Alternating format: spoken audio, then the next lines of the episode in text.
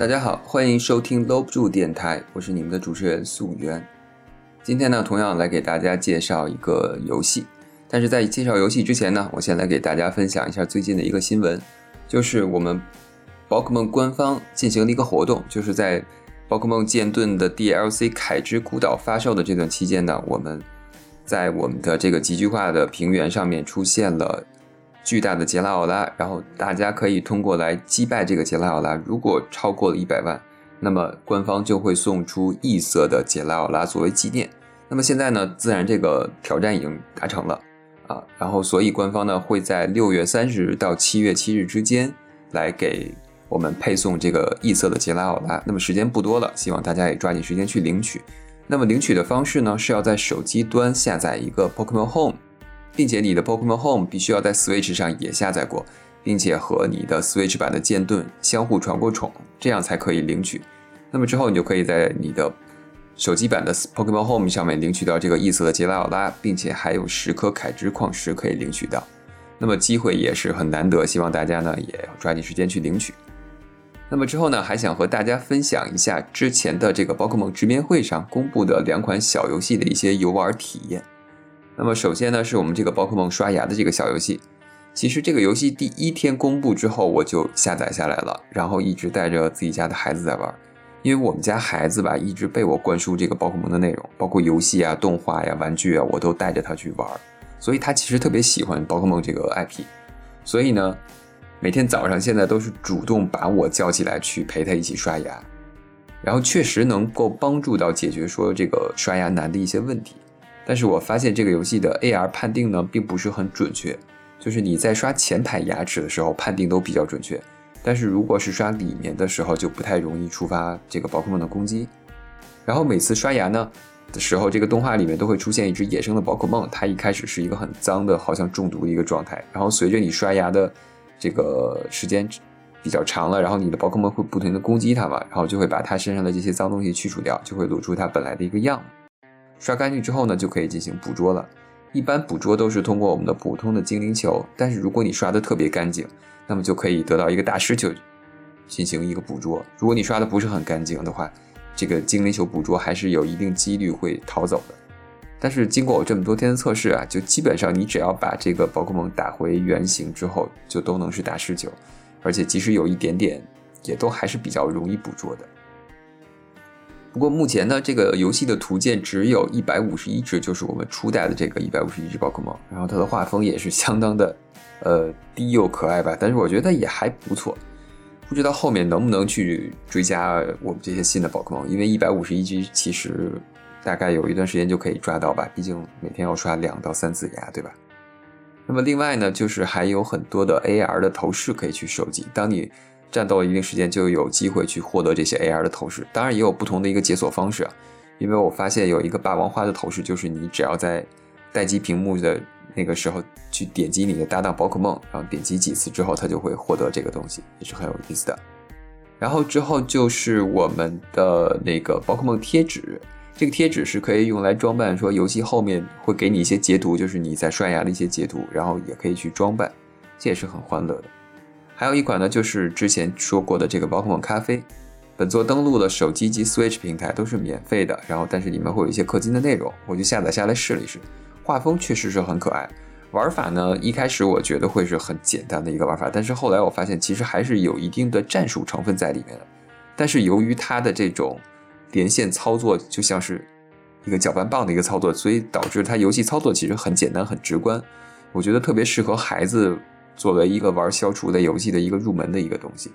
我觉得比那种说需要事先考虑走位啊、掉落呀和一些连锁的消除类游戏要简单很多。游戏中也是具有一定的收集要素，可以去收集宝可梦和扩建商店。然后呢，基本上我觉得技术好的人是可以不需要氪金的。我觉得大家免费嘛，对吧？可以下来玩一玩，试一试。好了，以上就是我对这两款宝可梦游戏的一个试玩报告。那么接下来呢，我们就来介绍一下今天主讲的游戏，就是我们这个《世界游戏大全五十一》。那么任天堂呢，于二零二零年六月五号在 Switch 平台上推出了这款《世界游戏大全五十一》，总共收录了五十一种世界流行的桌面游戏，支持在线、离线和联机对战。游戏于六月五号发售，并且支持中文。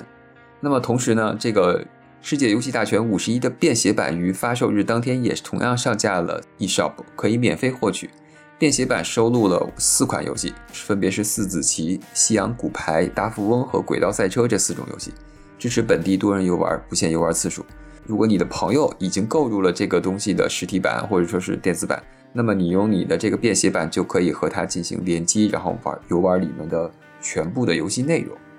那么这款游戏呢，在最开始发售的时候，大家都会说调侃说任天堂终于出了自己的五十一合一卡带了。然后，但是其实在我看过宣传片、游玩或等等这些一系列的感触吧，我觉得它其实更像是一个桌游的一个延伸，就是它里面其实有我们广义上诸说的一些这个传统棋牌啊，像一些什么象棋啊，还有国际象棋啊、围棋啊、五子棋啊、中国跳棋啊，还有一些扑克牌的游戏。但是它里面其实还包含了一些很有意思的，像我们这个赛车、桌面赛车，然后还有坦克大战。然后包括棒球等等，它其实都是一种模拟我们的桌面玩具或者桌面桌游的那种形式再去玩的，甚至还有飞镖，所以它里面的游戏给人感觉更多的像是一个聚会桌游大集合的这么一个感觉。呃，那么接下来呢，我就会以一种贯口的形式给大家先简单说一说里面都有什么一些小游戏，然后捡到一些有意思呢，我会给大家再单独拿出来介绍一下。好了，开始了啊，一些比较枯燥的口播。首先呢，会有什么波棋、花牌、双陆棋、黑白棋、西洋跳棋、大富翁、西洋骨牌、快速接龙、兔子和猎犬、二十一点四子棋、国际象棋、将棋、五子将棋、英国十字系。日式麻将、排七、高尔夫球、飞镖、德州扑克、直棋、气球点、比大小、康乐棋、中国跳棋、快艇、骰子、章鱼烧、台球、六冠棋、蜘蛛纸牌、五子棋、记忆卡牌、保龄球、射靶、轨道车、点歌棋、猜颜色、猪尾巴、麻将、消消乐、最后一张牌、钓鱼、接龙、玩具网球、玩具足球、玩具冰壶、玩具拳击、玩具棒球、坦克对战、协力坦克、滑块益智以及六连珠益智。当然了，还有一款是隐藏的，就是我们俗称的第五十二款游戏。它其实并不是一款游戏，而是一个应用。而且很有意思的是，这款应用甚至可以用到多台我们的 Switch 来游玩。这个游戏就是钢琴，就是它其实会把我们的触摸屏模拟成钢琴的琴键，并且如果你将多台 Switch，假设说四台拼在一起，然后横向跟它滑动，然后连接在一起的话，它会变成一个。更宽广的拥有更多琴键的一个钢琴，这个东西 也是很有意思的。我不太清楚说这个场合会是什么，这个我估计应该挺有难度的。就是我可能大家聚会的话，每人都得有一台 Switch 才能达成这样高超的一个效果，而且大家还得会弹钢琴才能游玩，对吧？其实这里面大家其实可能听到很多游戏都会觉得陌生，因为它其实是世界游戏大全，所以说。呃，并不是说我们小时候玩过的所有的一些桌游啊、棋类游戏都在里面，可能有我们比较熟悉的，像中国跳棋，然后还有一些像我们在那个早期 Windows 电脑里玩的一些什么蜘蛛纸牌啊，等等等等这些东西。但是你像有一些比较像西洋骨牌这种，或者说日式麻将这种，就不是一个说我们能够太接触到的一些游戏。还有像国际象棋，可能也是比较少。像但是像德州扑克这种，我估计现在随着这两年打牌比较人多，大家应该也都在知道。一开始他其实，在视频里没有太多的着重去介绍打坦克这款游戏，但是后来通过一些演示，我发现这个打坦克和什么比较像，就是和马里奥聚会里的那款坦克大战其实很像。它也可以利用两台 Switch，然后通过摆放不同的位置，然后。在屏两个屏幕之间画一条线，就可以形成一个很独特的一个对战场地。后来我发现说，原来这款世界游戏大全五十一的制作组就是那个马里奥 Party 那个制作组，而且说这个游戏它不光简单的把这几个游戏混合起来放在一起，而是说它里面其实还会有一个系统，然后会有一些引导，并且里面还会有那种小的我们桌游的人偶的形式去带领你。教你怎么玩游戏啊，然后带领你走一个整个进程，所以这个游戏比我想象中要完整很多。我觉得这个游戏可能也会说是比较意外的一款，会在后期是一个持续长卖的一个任天堂的一个游戏。我觉得它其实可以有一点像一个大人版，或者说是一个更简易版的一个马里奥聚会的小游戏这么一个一个合集的一个产物。而且为什么说我觉得这个游戏会更加常卖呢？就是因为这个游戏它其实包含了很多我们世界上现有的一些很经典的一些桌游的游戏，像扑克牌这种，还有像一些棋类。就是说，我们其实，在玩马里奥聚会的时候，如果你遇到一些说老年人，或者说上了岁数，他们可能不太会懂得这个新游戏的乐趣。但是如果你说来咱们打一桌麻将吧，啊啊，当然了，麻将可能需要四台 Switch 啊。如果说你拿到这么一个广泛意义上大家都会玩的这么一个游戏的话，我觉得其实更实用一些。像我们在家里如果过年陪老人，其实拿这么一款游戏，我相信也能给大家带来很多欢乐。因为它的既定规则其实是大家都明白的，家里人不用，或者说你朋友不用再去学习一个额外的新规则来进行这个游戏，所以我觉得这个就是我们这个世界游戏大全五十一说它真正能够做到常卖的一个比较优秀的一个特点。然后还有就是它游戏内的引导，它游戏内的引导真的很特别，它不像说是其他游戏会把完整的游戏规则给你讲到，因为其实虽然我们说。